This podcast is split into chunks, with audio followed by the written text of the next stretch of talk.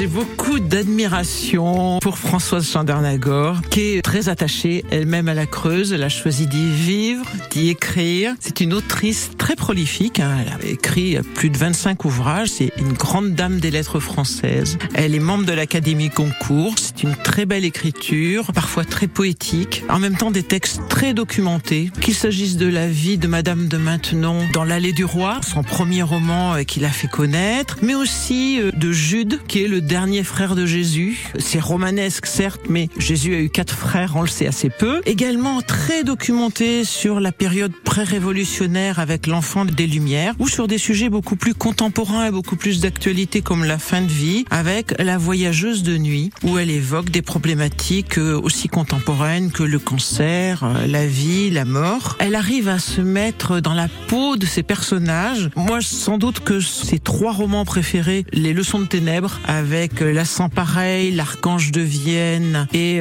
L'Enfant des loups, c'est sans doute cet ouvrage qui m'a le plus plu. Ça se passe dans le milieu politique. Histoire n'a pas pris une ride aujourd'hui.